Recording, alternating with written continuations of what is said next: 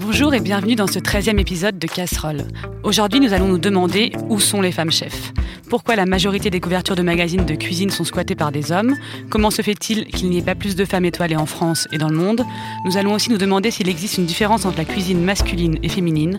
Nous évoquerons également les violences en cuisine, le harcèlement des femmes et nous nous demanderons comment changer les choses plus vite en parlant d'initiatives heureuses. Pour en parler, je suis avec trois femmes, évidemment. Esther Payani, journaliste culinaire pour Télérama, chroniqueuse sur France Inter dans l'émission On va déguster de François-Régis Caudry, autrice de nombreux livres de cuisine et notamment de chefs, 500 femmes qui font la différence dans les cuisines de France, qui vient de paraître aux éditions Nourriture Fût. Bonjour Esther Bonjour.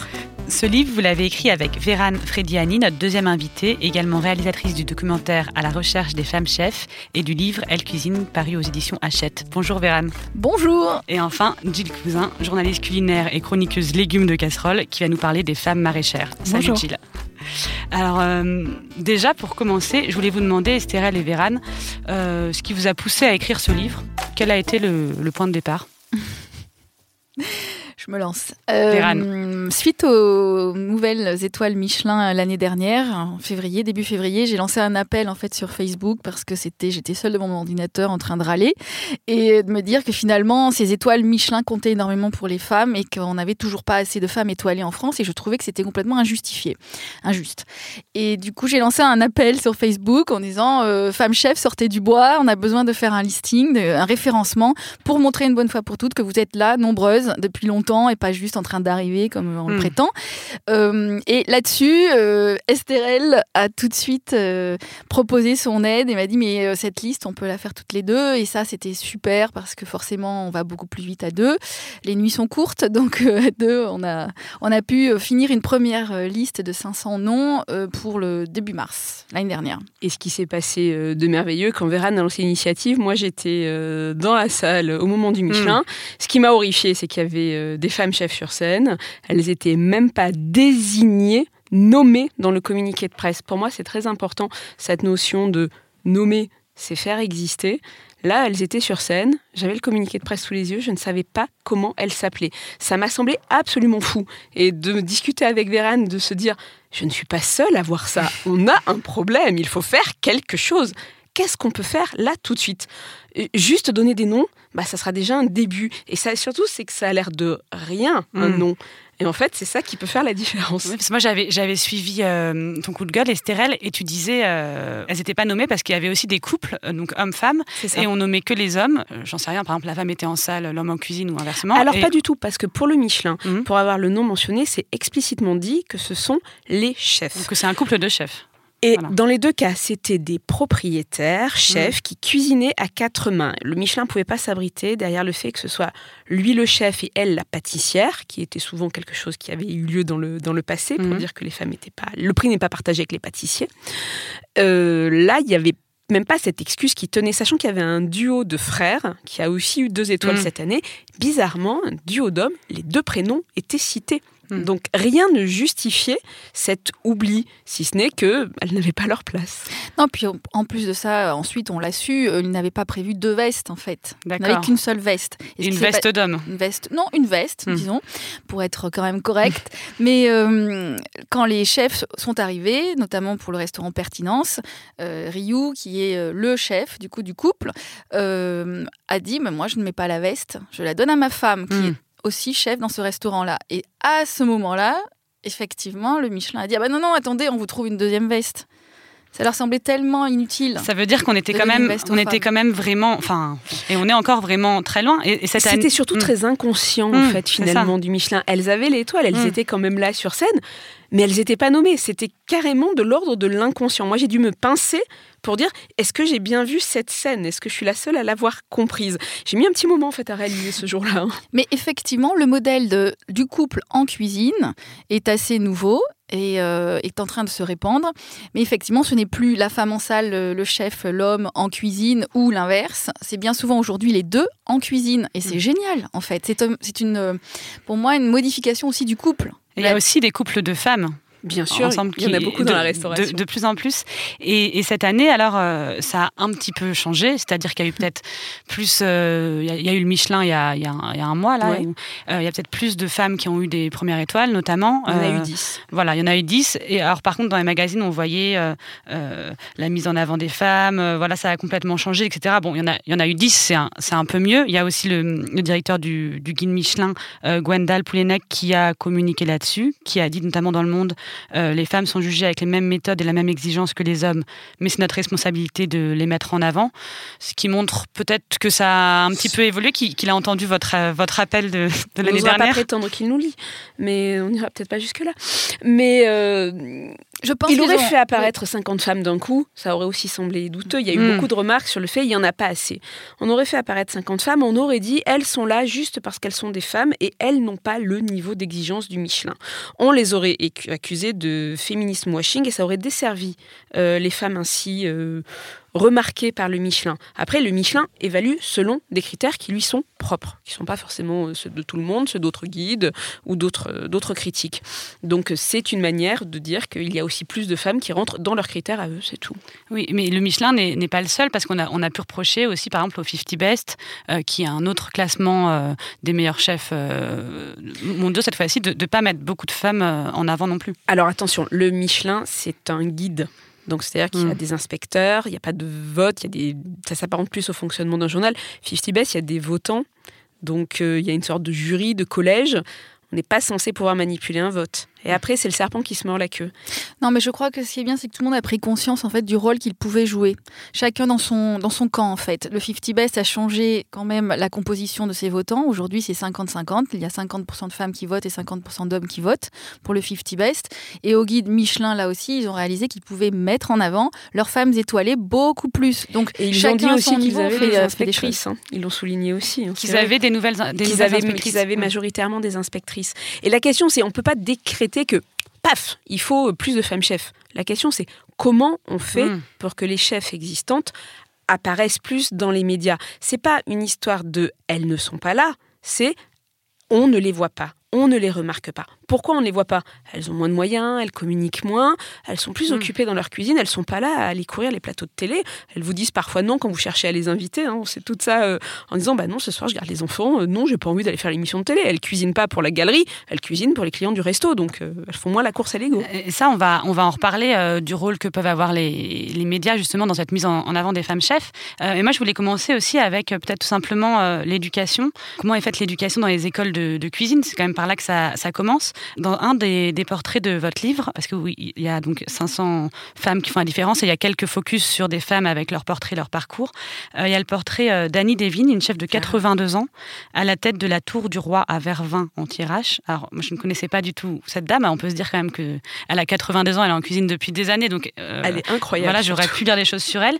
Et elle dit, donc elle faisait partie, Annie Devine, de l'ARC, l'Association des restauratrices cuisinières, qui en 1975 a permis aux femmes de France de rentrer dans les écoles hôtelières et de cuisine qui leur étaient pas ouvertes. J'ai été hallucinée d'apprendre qu'en fait, jusqu'en 75, il n'y avait pas de femmes dans, ces écoles hôtelières. Oui, oui, les femmes apprenaient avec, euh, en famille, en fait, avec leur mère et leur grand-mère, effectivement, alors que les, chefs, eux, allaient dans des écoles et aussi faisaient des, apprentissages avec d'autres hommes chefs dans des restaurants professionnels. Donc forcément, la formation était différente, l'approche de la cuisine aussi, et ça, ça a forcément manqué aux femmes aussi cet apprentissage, en fait, cette façon de quitter aussi son foyer, sa famille et d'aller se former ailleurs, c'était très, très important pour les hommes et forcément, euh, ça a manqué aux femmes.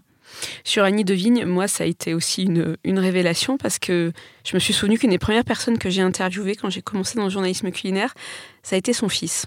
Son fils a gagné le Bocuse d'Or il y a quelques années. Mmh. Le Bocuse d'Or qui est un, un, grand concours culinaire qui a lieu au CIRA. J'ai interviewé, je suis allée chercher mes notes après. Hein.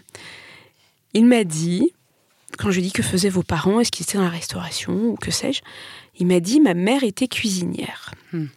Et je me suis souvenu que dans ma tête, quand il m'a dit ma mère était cuisinière, j'ai vu la dame de la cantine.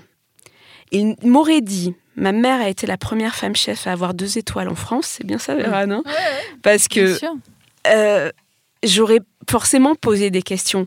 Et il y a, 12, il y a une dizaine d'années, j'aurais pu la voir autrement, la connaître et raconter son histoire.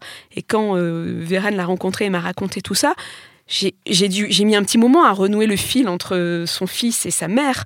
Et ça m'a, mais si même votre fils ne reconnaît pas votre place de chef en disant que vous étiez cuisinière, waouh bah, Alors ça, justement, je voulais y venir plus tard, mais on, va en parler maintenant. Je suis très euh, indisciplinée, désolée.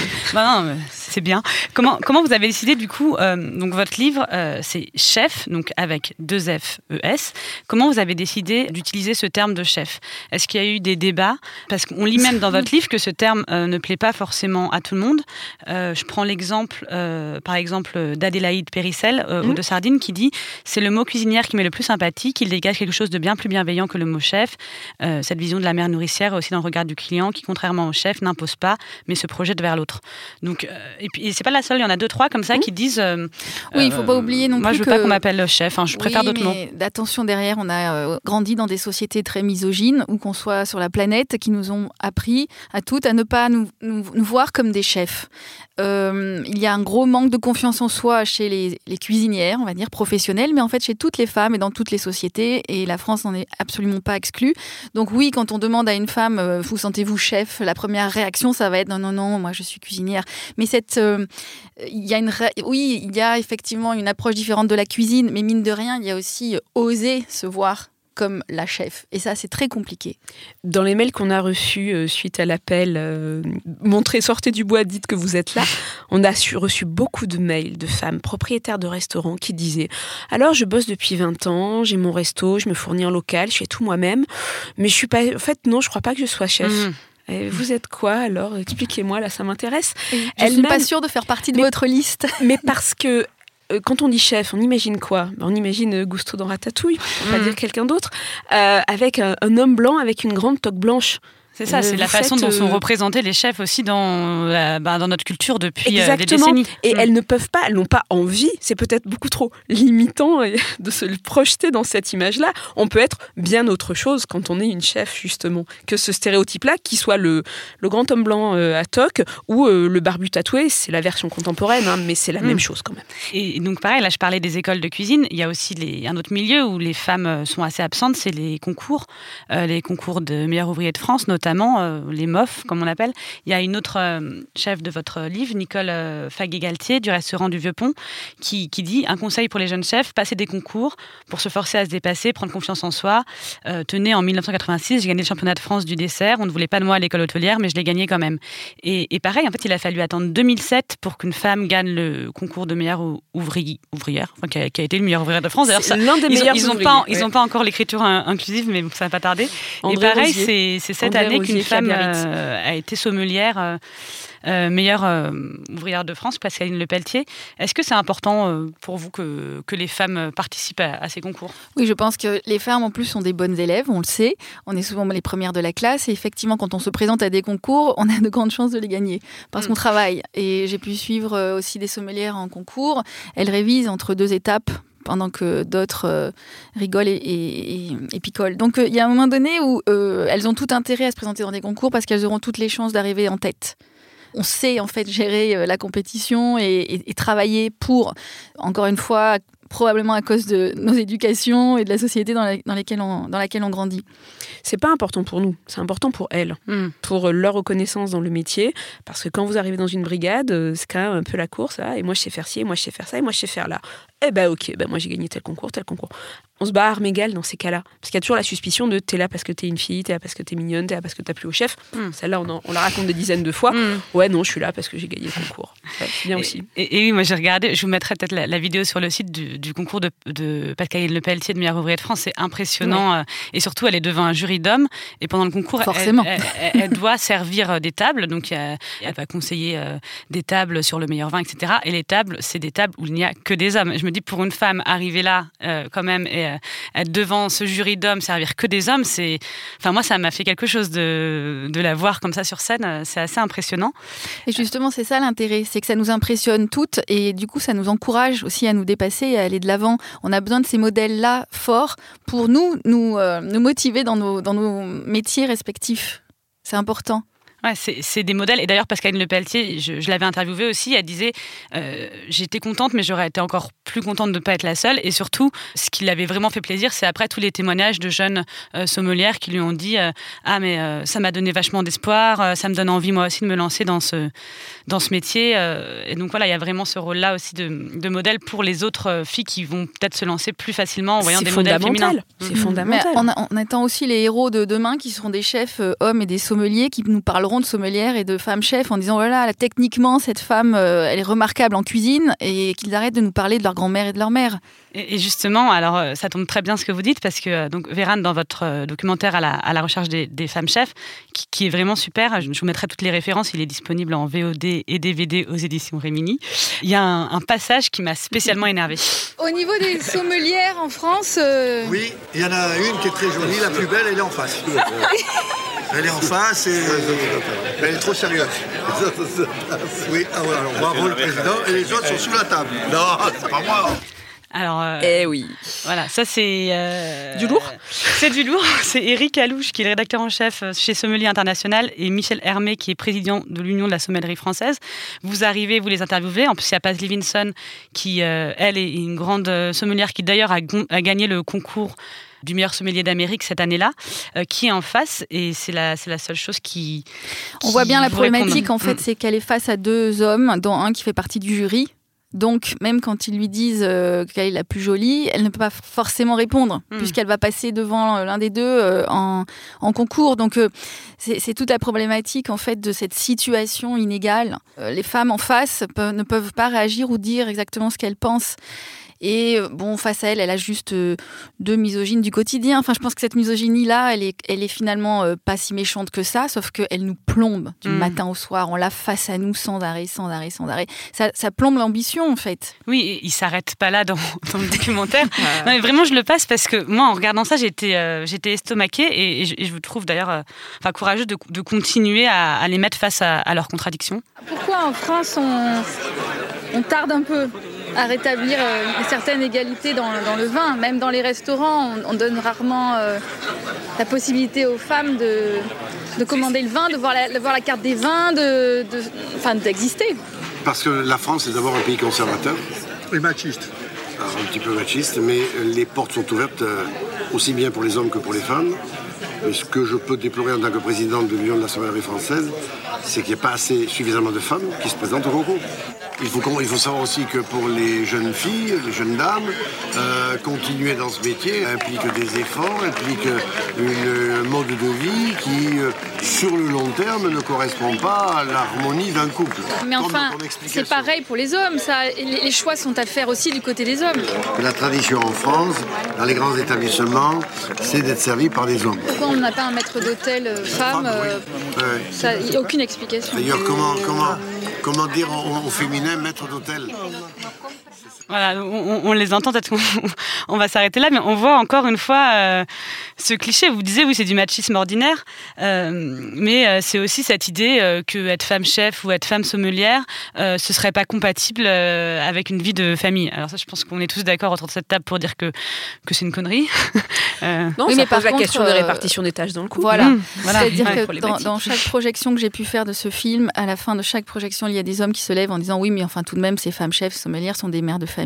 Et ma première réaction a toujours été de dire, je pense que dans la salle, il y a des hommes pères de famille aussi. Mm. Et là, en général, les hommes se vexent, me disent que je suis agressive et ne comprennent pas ce que je veux dire. Donc il y a un vrai problème en fait dans la société française, notamment sur euh, qu'est-ce qu'un couple et qu'est-ce qu'une femme dans un couple. Ce n'est pas en fait maman d'eux ou la femme de ménage gratuite. Mm. Voilà. qui va s'occuper des enfants. Oui, Même histoire qu'en politique. Et cuisiner, c'est un métier. Donc même si vous le faites euh, gratuitement chez vous par amour, ça reste un métier et j'espère qu'on vous dit euh, merci et que par ailleurs d'autres tâches sont, euh, sont faites par d'autres membres de la famille. Mais c'est en changeant cette dynamique dans la gastronomie professionnelle, on va la changer à l'intérieur des maisons et ça c'est important, c'est le but finalement hmm. de, de, tout ce qu'on fait. Mais sur les accords vie familiale, vie personnelle, l'année dernière j'ai préparé mon, mon CAP. Je suis allée passer les entretiens dans un lycée hôtelier, c'était avec la ville de Paris. Et euh, je suis passée devant un jury et il y avait un professeur euh, de l'école hôtelière qui euh, passait les 60 ans, qui regarde mon dossier et me dit, mais enfin, vous avez deux enfants en bas âge, les cours ont lieu le soir, comment allez-vous faire? Hmm. Vous allez sûr que vous allez pouvoir être là, madame? Je le regarde, très étonnée. Je dis, mais enfin, messieurs, il a un pa- ils ont un père, ces enfants. Hmm. Et là, il y avait une dame à côté de lui, une petite cinquantaine d'années, qui n'avait rien dit de tous les autres entretiens, parce qu'on est passé dans une salle ouverte, qui se retourne et qui lui dit Mais enfin, t'as posé la question à aucun autre candidat Ça serait pas un peu macho, ça? Et là, il s'est arrêté, il a réfléchi, il m'a dit Ah oui, t'as raison, ok, merci. Ça a été mon prof toute l'année. Hmm. Et ça s'est très bien passé, parce qu'à chaque fois qu'il y avait des remises en cause de ces choses-là, ou justement dans la profession de dire quelque chose de macho ou de truc, moi je sifflais en disant ça va pas, rappel à l'ordre, tu te rends compte de ce que tu es en train de dire Ah ben oui, c'est vrai, parce qu'il avait appris des méthodes de cuisine et de gestion de management qui dataient du- d'une trentaine d'années. Moi je suis très contente parce qu'on a évolué tous les deux les enfin, au contact l'un de l'autre et c'était très intéressant toute l'année. Là, on parlait donc de sexisme ordinaire, mais ce qui existe aussi dans le milieu de la, cuisine, et notamment euh, dès le dès l'école, en fait, c'est euh, le harcèlement. Euh, moi, je, je lisais euh, notamment un papier qui est sorti il n'y a pas longtemps, c'est une enquête d'Anaïs Condomine pour LCI, et qui, qui se demande ce qui s'est passé au restaurant après la révolution MeToo, et elle se rend compte qu'en fait, c'est quand même une révolution qui n'a pas tellement eu lieu dans, dans les cuisines. Elle prenait l'exemple de Karine, qui se souvient de ses années en classe et qui dit Le problème, nous dit-elle, c'est qu'à l'école, il n'y a pas de mise en garde. Au contraire, il y a l'idée qu'on va faire vivre ce qu'on a soi-même vécu. Tu vas en chier parce que j'en ai chié. Et si t'es une fille, alors tu vas morfler deux fois plus. Euh, pareil pour Marion, euh, qui sort d'un CAP et qui confirme on ne parle pas du tout de ces problématiques aux jeunes. Pire, on prépare les filles à subir cela. On les conditionne à accepter beaucoup de choses. Et cela commence par les profs qui sont de vieux briscards du métier, qui font des remarques à connotation sexuelle, des commentaires sur euh, le physique. Oui, on leur prend beaucoup la tête sur les cheveux, donc sur leur apparence finalement féminine entre guillemets. On ne demande pas aux hommes de se raser les poils des bras pour pas en mettre dans la soupe. Hmm. Voilà, il y, a- il y a deux traitements aussi euh, sur le physique et sur soi-disant la, la présentation qu'il faut avoir en cuisine. quand on lit ces témoignages euh, et quand on lit euh, des témoignages ailleurs, on se dit qu'il y a beaucoup de femmes qui ont peut-être aussi arrêté ce métier euh, euh, après l'école ou parce que parce que c'était trop difficile en fait de, de continuer ce métier. On en trouve beaucoup dans les métiers agroalimentaires ou quand on fait les salons professionnels, dans les commerciales. Très souvent, on discute un petit peu et on voit ah ben j'ai commencé et puis j'ai rencontré mon copain et puis moi j'ai arrêté, lui il a continué en restauration. Je l'ai entendu des dizaines de fois celle-là.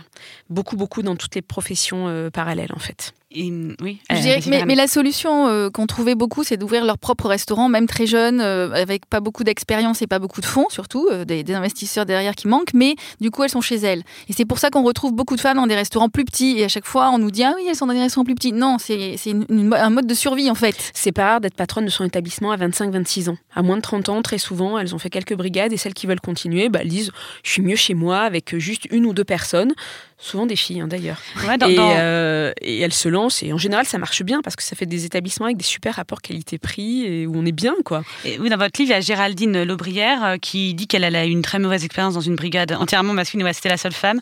Elle est partie et, en Angleterre, elle est revenue en France et elle a ouvert son, elle a ouvert son propre restaurant. Voilà, c'est assez classique en fait. On est mieux chez soi. Ouais, on est mieux chez soi. Et il y a aussi, euh, je, donne encore un exemple, c'est un article qui m'a beaucoup marqué, c'est Laetitia Viss qui a Mmh. euh, un restaurant maintenant à Marseille et euh, qui, elle, pareil, raconte à Paul Masson dans un article de l'Humanité comment elle, a, elle a failli arrêter en fait parce qu'elle était harcelée depuis son apprentissage jusqu'à ce qu'elle... Mmh. Elle a trouvé quelques établissements ensuite qui lui ont donné euh, confiance et elle a ouvert son, son restaurant. Mais Je crois que l'intérêt, d'en parler, c'est surtout de créer des ponts entre les femmes chefs pour qu'elles se connaissent, qu'elles échangent et qui, de créer une certaine solidarité entre femmes dont on manque toutes en fait, hein, quel que soit notre, Mm. notre milieu. euh, euh, et là, ça, ça peut beaucoup aider. Après, aux hommes aussi de prendre conscience de tout ça. Certains ne sont pas euh, méchants ou ne, mais ne voient pas les choses en fait. Et une fois qu'ils le- les lisent ou qu'ils les entendent de la bouche d'une femme chef, ça change beaucoup de choses pour eux aussi. On a eu des réactions comme ça de d'hommes chefs Oui, qui ont dit on n'a pas réalisé pour nous une brigade, c'est un endroit où on déconne, c'est pas forcément, euh, c'est un endroit où il fait chaud, où on travaille beaucoup, où on n'est pas forcément dans des métiers euh, super éduqués avec beaucoup de, de retenue sociale. Bon, on joue à Chabit entre nous. Euh, non, mais c'est quelqu'un qui me raconte ça. Non, mais ça, on a fait pareil de en cuisine, c'est un truc qu'on Oui, mais je pense que les, hommes ne sont pas habitués à réagir à un autre homme qui fait quelque chose de déplacé et lui dire mais tu sais ce que tu es en train de faire et c'est pas drôle en fait. Ça, on leur apprend pas non plus en école de cuisine ou à l'école tout court à dire à un autre mec mais ce que tu racontes n'est pas drôle.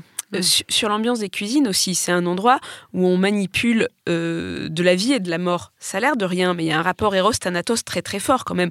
On vide le cul des poulets, euh, il y a du sang, il y a des actions physiques. Non, non, c'est pas, c'est pas anodin. Mm. On dit des trucs chaud devant, on dit hé, attention, il y, y, a ta queue qui me gêne. Oui, la queue de la casserole. Le jour où je me suis retrouvée à dire ça à mon collègue de, de piano, on s'est regardé, on était adultes et tout, j'ai éclaté de rire, il a pas mal pris moi aussi, mais on s'est dit, j'aurais 15-16 ans, je serais pas bien. Enfin, qu'est-ce qu'il aurait pu se passer avec la phrase que j'ai dit? Ça pouvait être maladroit. Il faut bien réfléchir à ce qu'on fait, à ce qu'on dit dans une cuisine.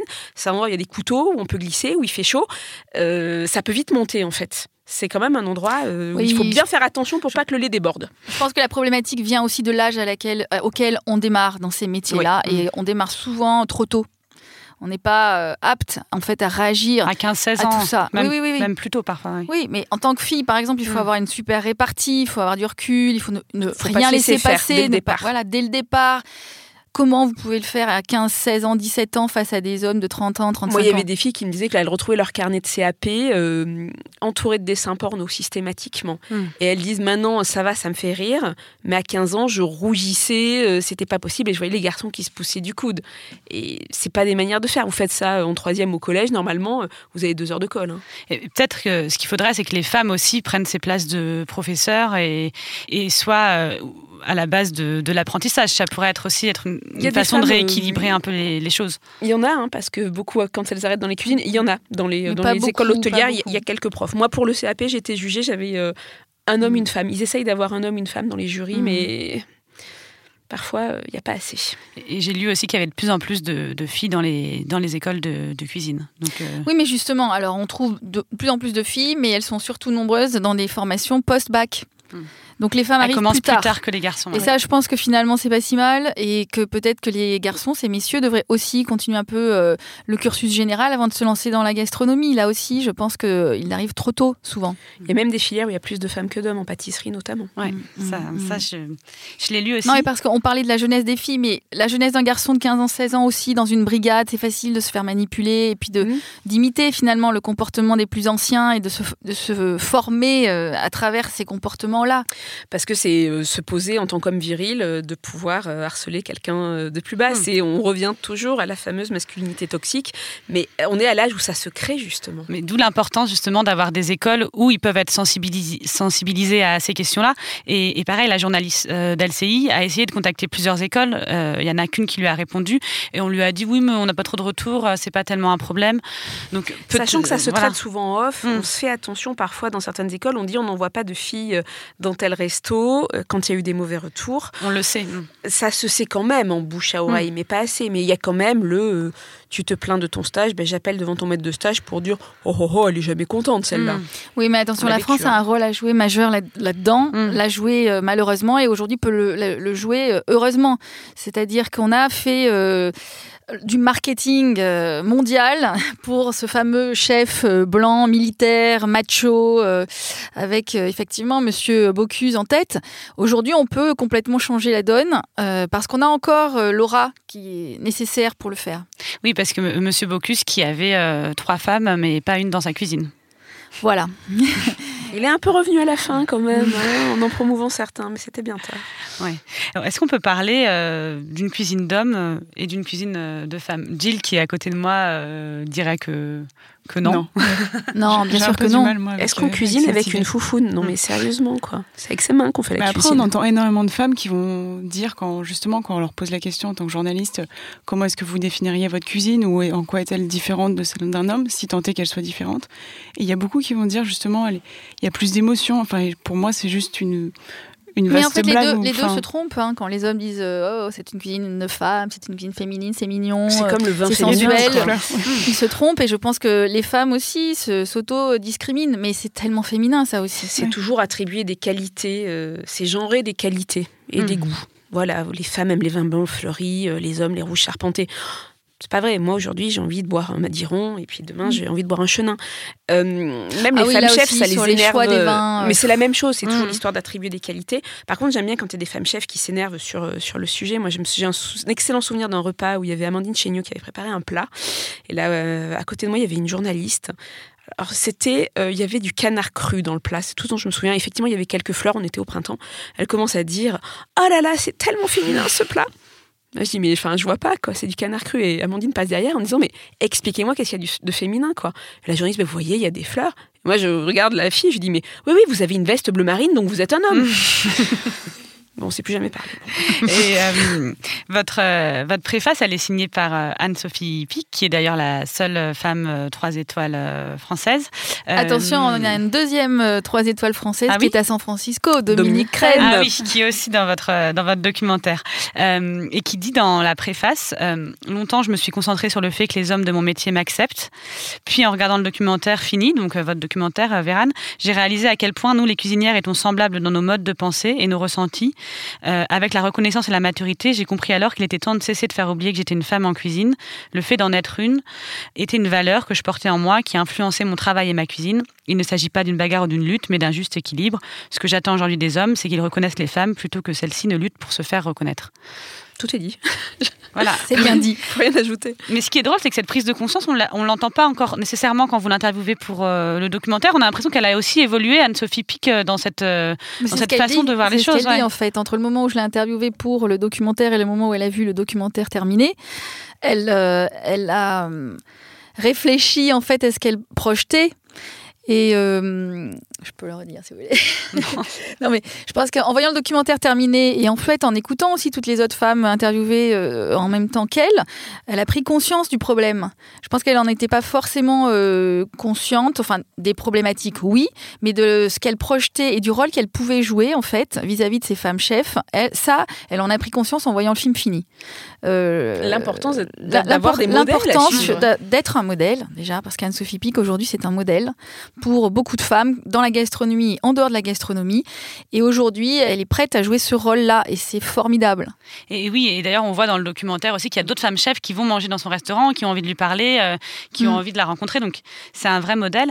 Et, et si on peut pas dire euh, qu'il y a une cuisine de femmes, une cuisine d'hommes, on trouve quand même un point commun dans ces femmes chefs, on disait tout à l'heure, c'est qu'elles ont plus de petites euh, tables. Mhm. Euh, je lisais également L'approche que, est commune en fait. Il y a une approche féminine de Mm. la gastronomie professionnelle. On a tellement de choses à se prouver. On a déjà tellement de personnes autour de nous à convaincre. Nos familles, euh, notre entourage proche, qui en général ne croient pas du tout en fait en cette carrière-là. Donc euh, l'approche est complètement différente. On arrive avec un, une- une- un besoin de se prouver qu'on est capable d'y arriver, alors que les hommes de toute façon arrivent avec une confiance en eux euh, énorme Ils dû encore, la route. dû encore à l'éducation qu'ils ont reçue. Et euh, oui, ils n'ont plus qu'à aller chercher des étoiles. C'est facile. Enfin, c'est facile de, de se projeter là-dedans avec des étoiles. Pour une femme, déjà se projeter étoilée, c'est compliqué puisqu'on n'en a pas beaucoup sous, la, sous les yeux. Mais en plus, dans la, la réussite, ça, c'est c'est très compliqué de, de s'imaginer réussir. Et puis il n'y a pas que les étoiles dans la vie, quoi. Justement, il y a sa force à regarder euh, complètement ailleurs euh, toute, toute la gastronomie dans son ensemble, pas que les tables étoilées. Il y a de la place pour tout le monde. Et il y a aussi une autre chose qu'on retrouve euh, chez ces femmes, c'est qu'elles vont devoir être euh, beaucoup plus performantes. Euh, qu'elles elles disent souvent qu'elles vont être devoir, devoir être à 300% euh, parce que justement, euh, c'est des femmes.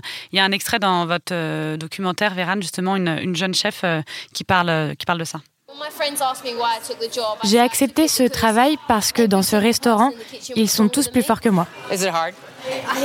Oui, pour les hommes comme pour les femmes. Je pense que les femmes se mettent plus la pression que les hommes.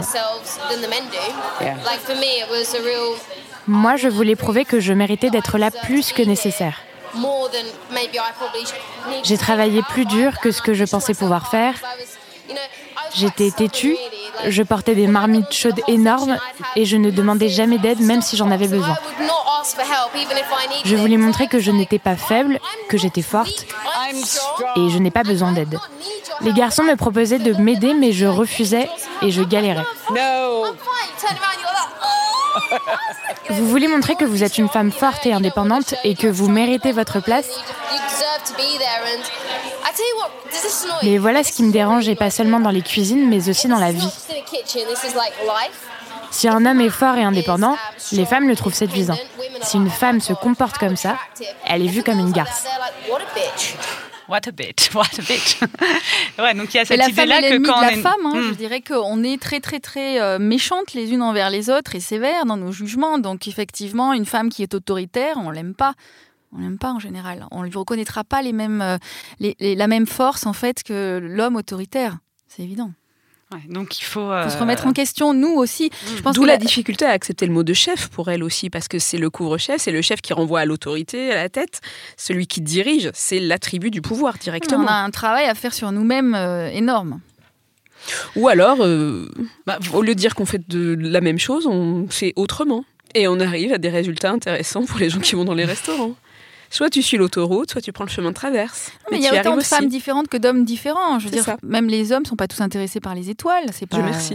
Voilà, et tant mieux. Mais en fait, ils sont pas tous intéressés par les étoiles, mais s'ils sont intéressés, ils ont plus l'opportunité de, de les avoir. C'est ça qui est encore Oui, euh, Mais différent. certaines femmes veulent des Mm, étoiles. Elles, voilà. elles le disent, elles le veulent, et, tant mieux. On a besoin aussi de ces femmes-là. Et on parlait du coup du, du vocabulaire euh, du mot chef euh, 2FE. Euh, Jill, qui fait la, la rubrique euh, légumes, comme je dis, euh, elle a, a découvert en préparant sa rubrique sur les maraîchères que euh, le mot agricultrice avait mis aussi beaucoup de temps avant de rentrer dans, dans la langue française. Oui, ça va peut-être vous sembler aberrant, mais il a quand même fallu attendre donc 1961 pour voir le terme agricultrice euh, rentrer dans notre bon vieux dictionnaire Robert.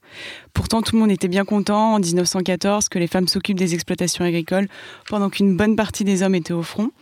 Et c'est surtout que les femmes ont toujours joué un grand rôle au sein des exploitations agricoles, et ce, pas seulement en temps de guerre.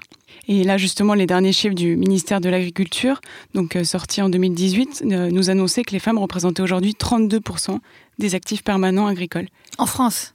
En France. En France. Oui. Oui, oui. Et en Afrique, je crois, si j'avais un chiffre, c'était 60% euh, en Afrique. Il y a plus d'agricultrices que a plus- d'agriculteurs. Et comme d'habitude, c'était pas un métier reconnu. Tu Non. aidais ton mari, simplement. Exactement. Et quand est-ce alors que le rôle au sein des exploitations agricoles a-t-il été euh, légitimé économiquement, socialement et juridiquement? Bah, comme disait Esther, le problème c'est que pendant des siècles, les paysannes ont juste été totalement effacées euh, derrière leur mari.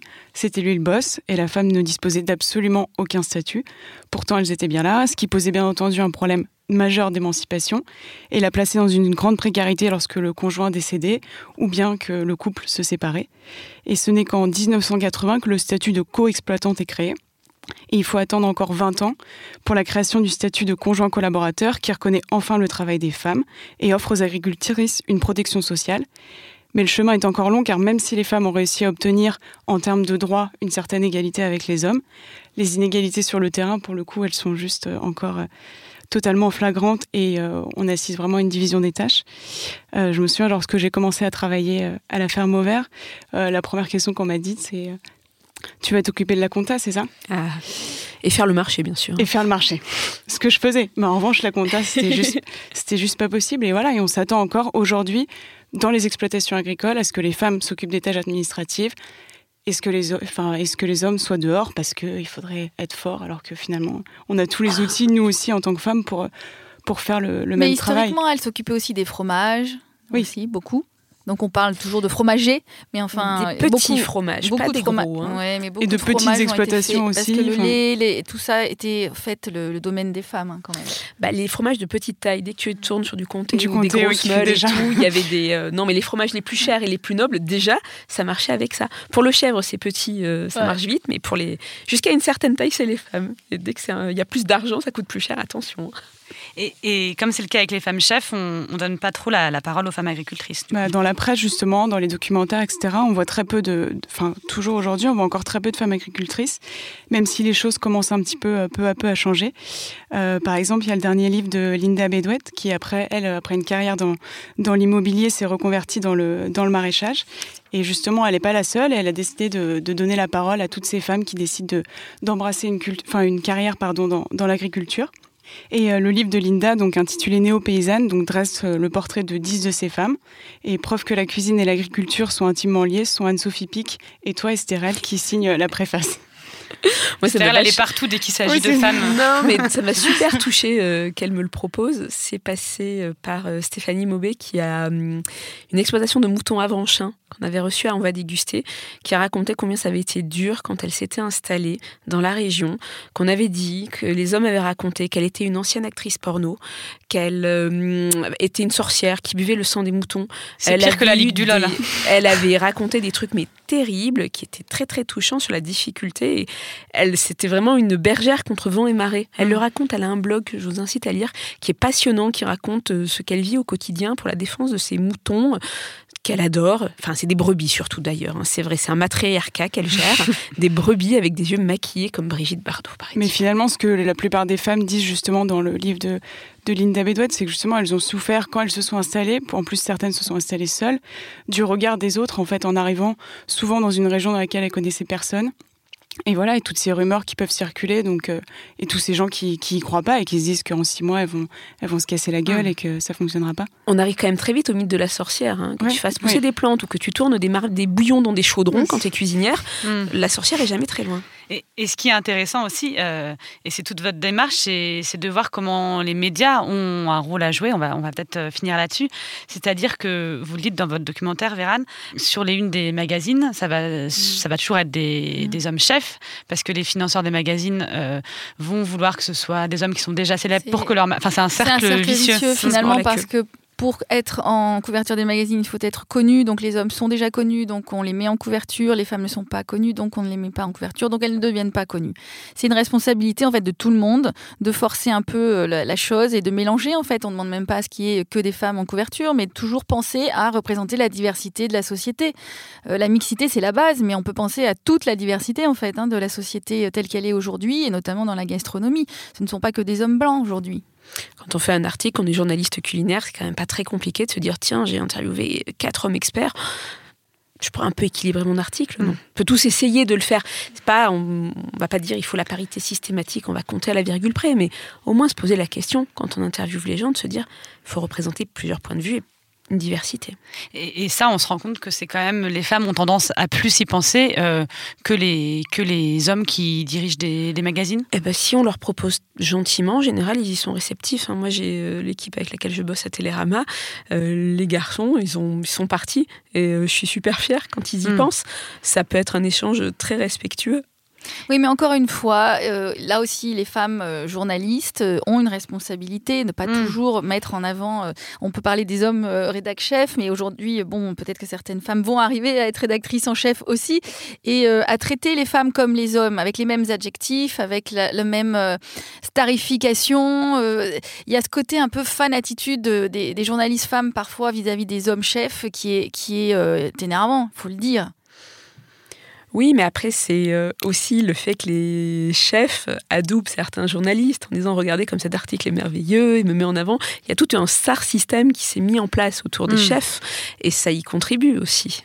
Le Boys Club entretient le Boys Club. Faisons des selfies avec des femmes chefs. Euh, faisons voilà, il faut, aussi euh, jouer le jeu avec les femmes chefs, tu vois. Et ça, on peut changer la, donne euh, en tant que journaliste. Et ça, en réalité, moi, depuis que j'ai commencé cette saison de casserole, je me rends compte que je n'ai pas de difficulté à inviter autant d'hommes que de femmes sur le plateau et que ça, ça c'est pas un problème. C'est-à-dire que je suis à la parité et qu'il y en a des, il y en a des expertes.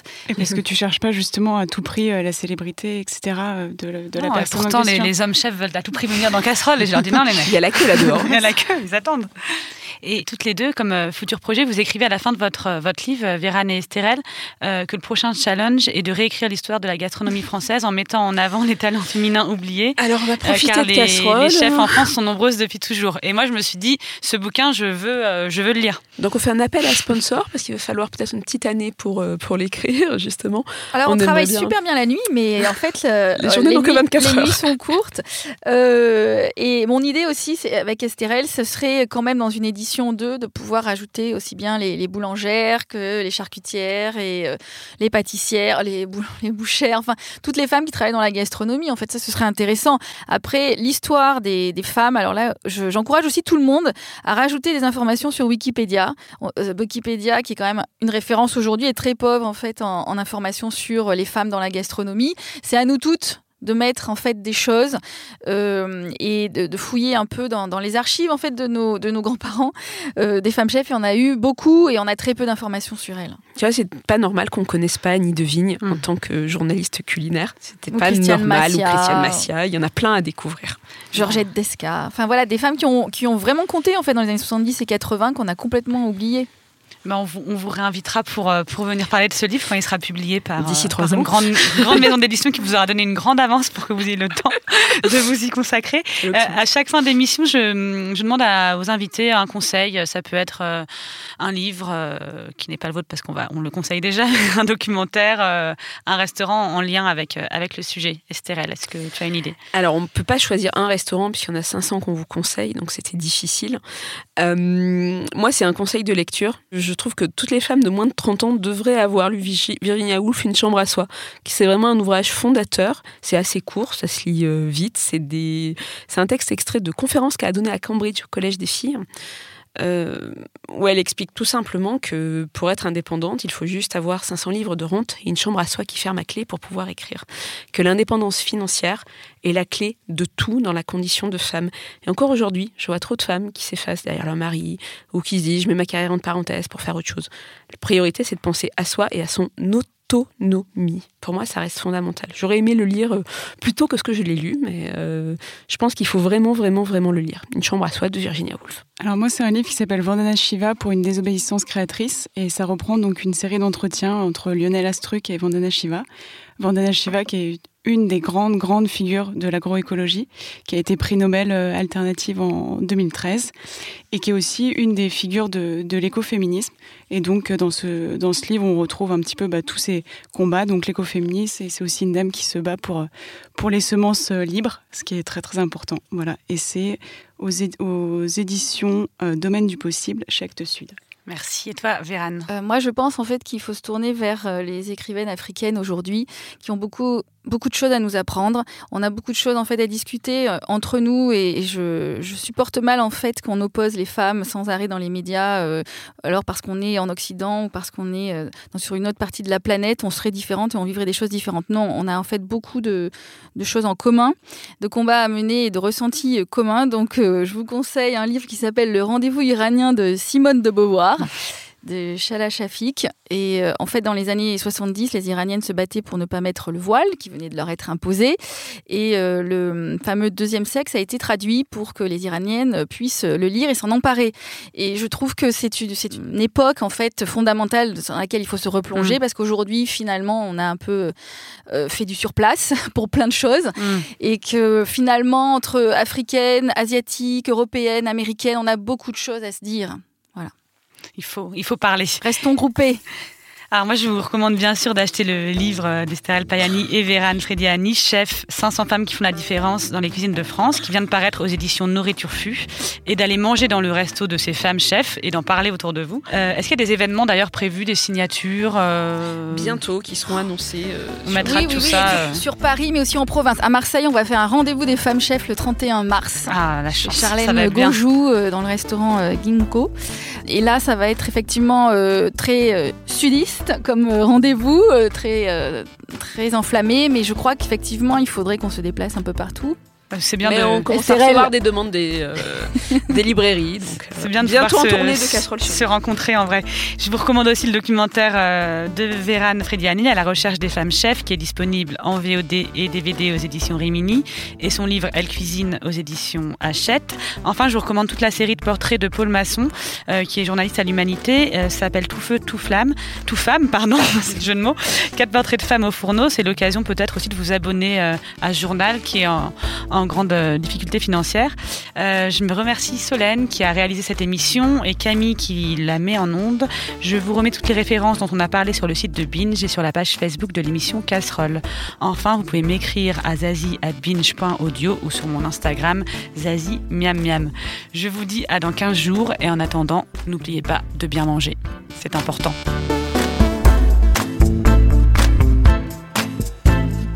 Binge